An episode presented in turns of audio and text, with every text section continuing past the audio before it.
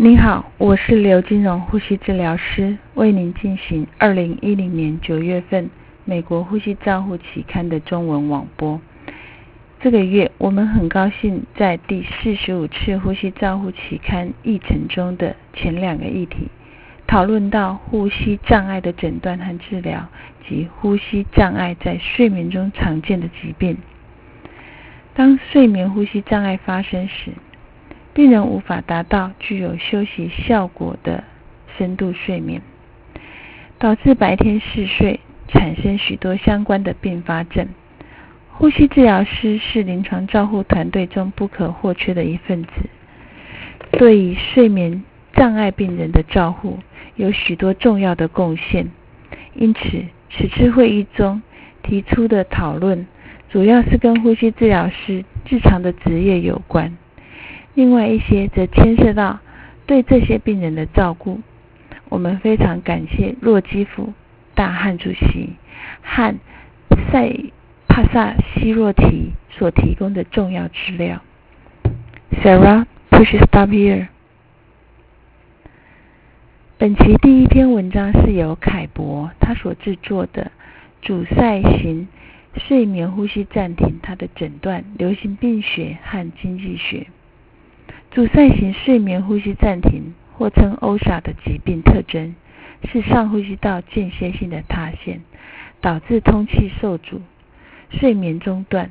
造成上呼吸道塌陷的原因包括睡眠时上呼吸道括约肌活动下降、上呼吸道的解剖功能异常、呼气末肺容积降低、换气控制不稳、睡眠状态不稳定，以及横卧姿势时，口部液体的位移，这些因素会因为病人个别性差异，相对影响也会不一样，因此也会影响到治疗的成效。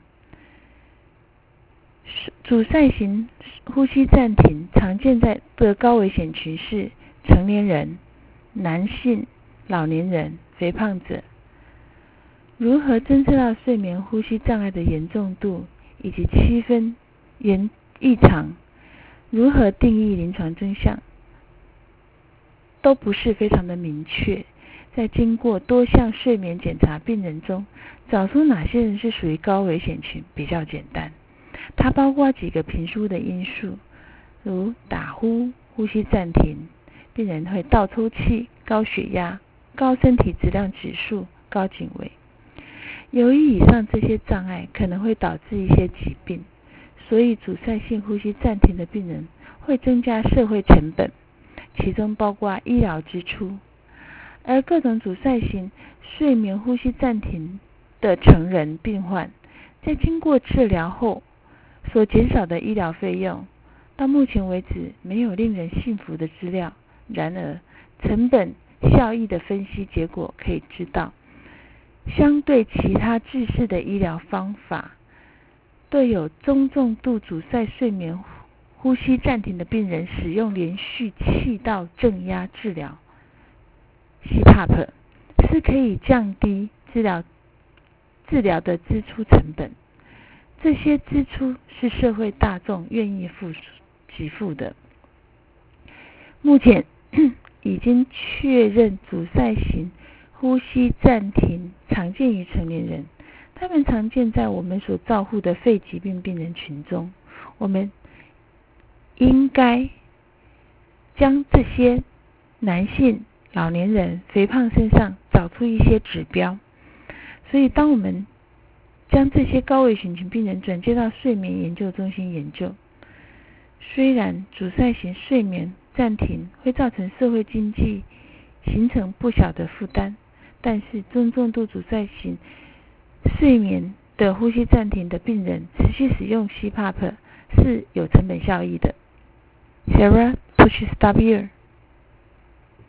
下一篇我们要介绍的是曼哈他和欧斯文所著作的《什么是中枢性呼吸暂停》。中枢型呼吸终止症候群的特色是将病人的气流停止的时候，却没有呼吸用力的情形，相较之下，阻塞型呼吸暂停的病人，他在呼吸的过程中仍会持续的用力。可是阻塞型的呼吸病人，阻塞型的呼吸暂停和中枢型呼吸暂停的发病和临床表征有着相当大的相同处。所以，了解中枢型呼吸中止的致病基准，对病人提供最佳的临床照护是非常重要的。一般而言，我们可以将中枢型呼吸中止分为驱动力过高，如潮式呼吸，和驱动力不足，如睡眠低、通气障碍。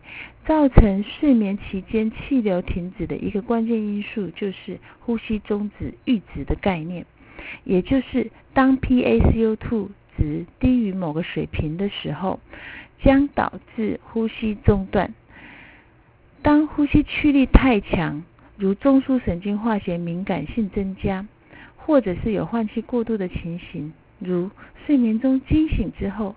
都有可能使 PaCO2 低于化学呼吸的呃阈值终止的阈值。另外一个重要的因素是完全清醒的状态下，呼吸驱力的丧失，使得开始睡眠时可能会造成 PaCO2 的微幅上升。它也会造成这种上升的因素很多，包括气道的塌陷、呼吸中枢。化学敏感性的减弱，特别是在快速动眼时期，这些中枢呼吸驱力降低的病人，有时候会在睡眠时，因为驱力 更进一步的讨论降低，继而导致显著的高二氧化碳血症。有关中枢型睡眠呼吸中止的治疗，在此也有一些讨论，包括。CPAP 和最佳的药物疗法，在这个领域中，相关的研究还非常缺乏。对于有志于此的年轻学者，无疑是一个极佳的机会。虽然中枢型睡眠呼吸中止症候群和阻塞型睡眠呼吸中止症候群的疾病症状有重叠，但基于诊断和治疗的目的，区别两者还是很重要的。中枢型睡眠呼吸中止症候群是其他气流停止却没有呼吸用力；至于阻塞型呼吸中止的情况，则是它会持续的呼吸用力。呼吸治疗师以及其他呼吸疾病照护患者应该熟悉呼吸暂停的阈值和完全清醒时驱动的概念。对于疾病的风险高的病人，给予评估是否有潮式呼吸或者是睡眠换气不足的情形，以双阶重的气道正压进行治疗，以及药物治疗是呼吸照护职业中不可或缺的一部分。Sarah, please stop here. 下一篇是由派多所制作的，哪些是睡眠多项生理检查？临床人员应该知道的事实：睡眠多项生理检查是帮助睡眠医师诊断和治疗睡眠障碍的一项基本工具。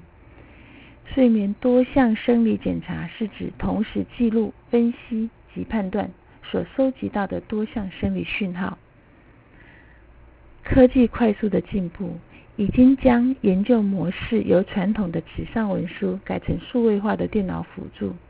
因此，无论是医师、治疗师以及呼吸治疗师、睡眠检查师等睡眠临床人员，对于不同的讯号在收集的时候，各类的原理应该有相当的认识。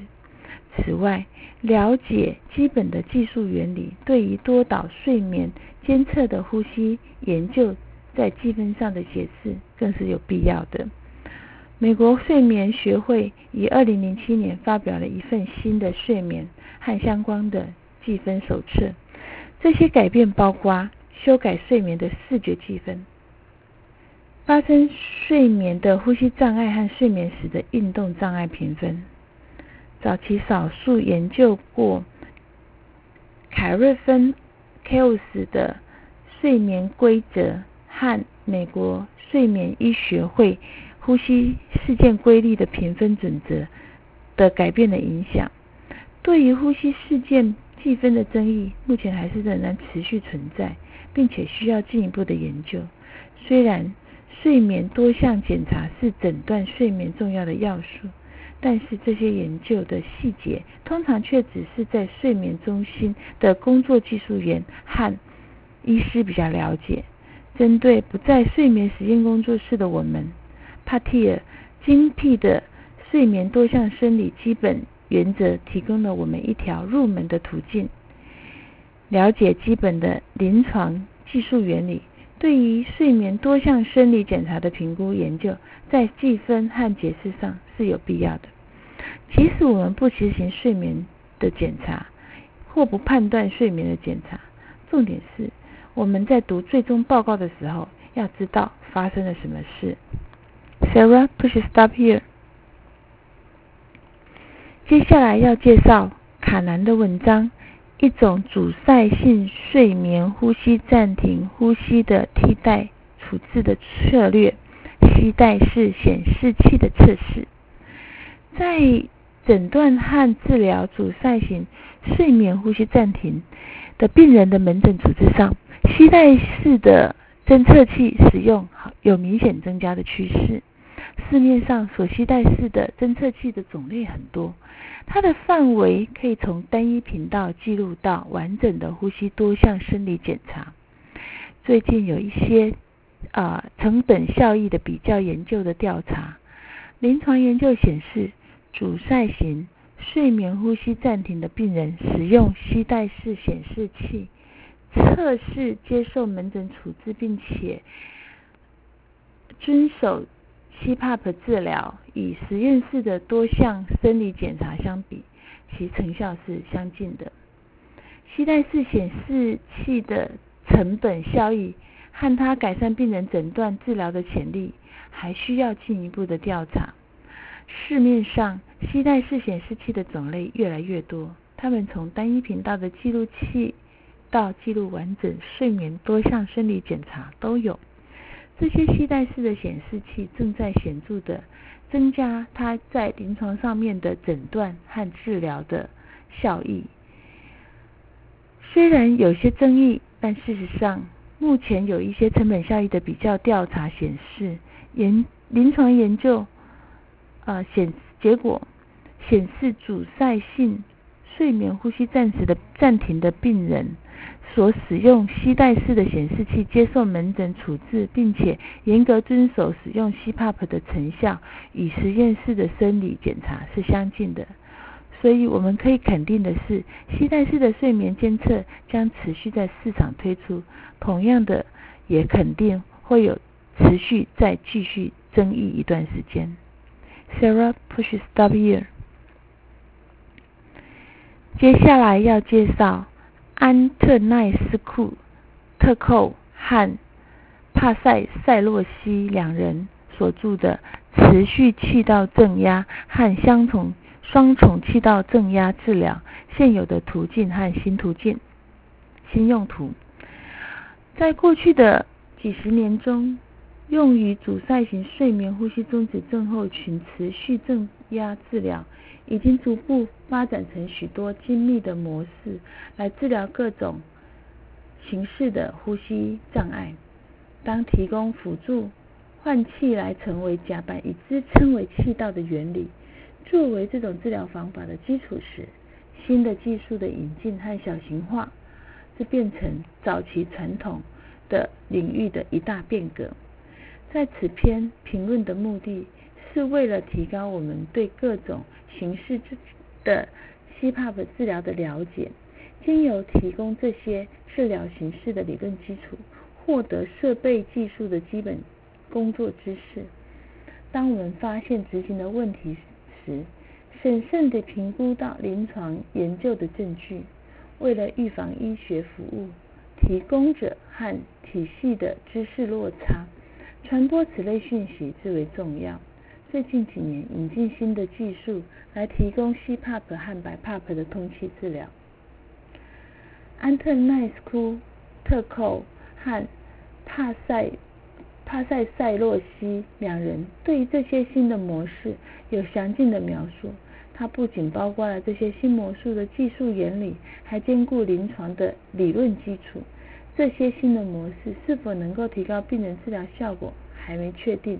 但是毋庸置置疑的是，更多新的模式将会在未来推陈出新。身为临床人员，我们有责任了解这些新的模式的功能，它包括它们可能的好处与坏处。其中一些模式不仅使用。与睡眠呼吸障碍的处理，也可能适用于急慢性呼吸衰竭的情况中。Sarah, push stop here。接下来我们要介绍包林的鼓励 CPAP 的使用，是每个人的责任。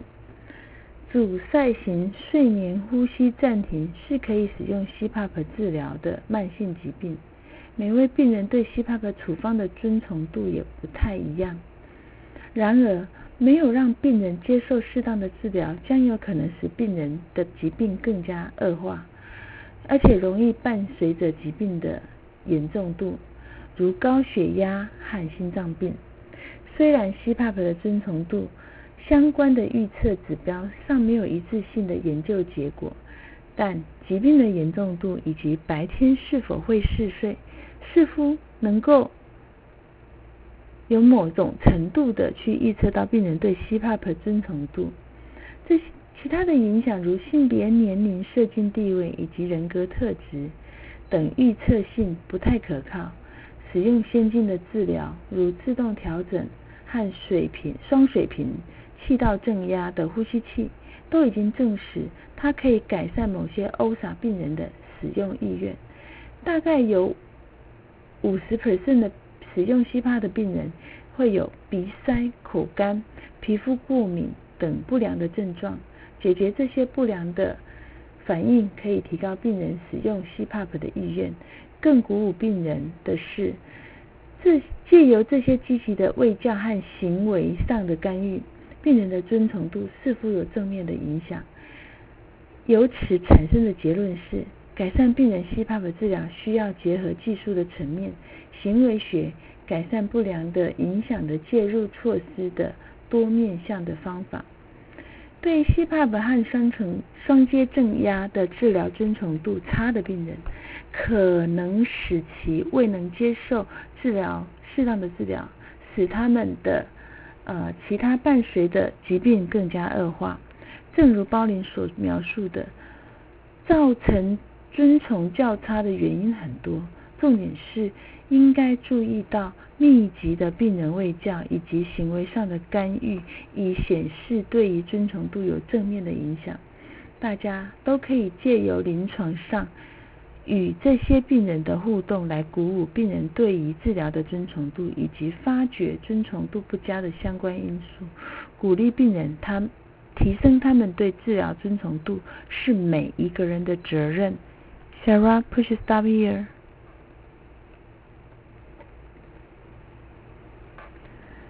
这个月最后的论文是由 Gay 这的所提出来的住院病人睡眠与睡眠障碍的呼吸，临床人员们越来越注意到住院病人睡眠不足的风险，以及未被发现的睡眠障碍呼吸，特别是一些正在计划进行外科手术的病人，多项睡眠检查是很难在医院的环境中执行。因此，这种晚动剂和尿中褪黑激素的代谢就成为他们的替代疗法，而借由这些方法可以帮助病人睡眠严重的障碍的发现。败血性的病人在加护病房或需要机械通气的情况，可能丧失完整的。呃，正常昼夜的规律模式，许多睡眠中心已经发起增加睡眠的计划。在手术后的病人，快速动眼期几乎都没都没有了，尤其是在手术后的第一到第二天手术后。因此，在使用大剂量的鸦片类药物密切相关性睡眠障碍呼吸常见于术后的病人。问卷被用来预测 OSA 和术后呼吸系统并发症发生的可能性。睡眠计划的流程是来评估病人是否需要进入增强睡眠计划，和在医院产生 OSA 病人是否需要积极给予气道正压的治疗。对于阻塞睡眠、阻塞型睡眠呼吸暂停病人。有一套系统的处理策略，以处理类似 OSA 的病人，可以帮助病人诊断和治疗的决策。医院正在积极的主动发展出睡眠计划的流程，来鉴定和处理病人的睡眠障碍的呼吸。它可能得到奖励，并且降低并发症的。降低并发症的成本，这个议题未来一定会纳入绩效给付。对于住院中病人的睡眠或睡眠障碍呼吸的相关的议题，毫无疑问的已经越来越受到重视。举例而言，在内科加护病房中，需要机械通气的病人可能完全丧失日夜节律。近年来，越来越多的人对于使用病人的人机互动感到兴趣。睡眠障碍的呼吸也是常见于手术后的病人。除此之外，还有越多、越来越多的住院病人把肥胖的问题纳进来。毫无疑问的，这些急重症环境中工作的人员对于 OSA 的辨识治疗应该更加熟悉。某些状况下，先前已经确定的诊断的病人，在住院期间就需要持续的 CPAP 治疗。另外，有一些时候，病人可能会对治疗的顺从性很差。对于这些病人住院时，或许就有一些解决的问题的机会。最后，OSA 的病人也许会在住院期间找出他们的症候，并且。在出院时执行多项睡眠检查，进而得到 OSA 的新诊断。Sarah, push stop here。以上是二零一零年九月份《呼吸照护期刊》的中文摘要。我是刘金荣，呼吸治疗师。感谢陈伯君、张丽月及王玉玲呼吸治疗师的协助翻译，彭义豪呼吸治疗师的修稿，朱嘉诚呼吸治疗师的审稿。如想进一步的了解原文内容或过去的议题，请上美国呼吸照护期刊网站 triple w r c journal dot com。您也可以由网络订阅，自动收到未来网络播音的议题。谢谢您的参与，再见。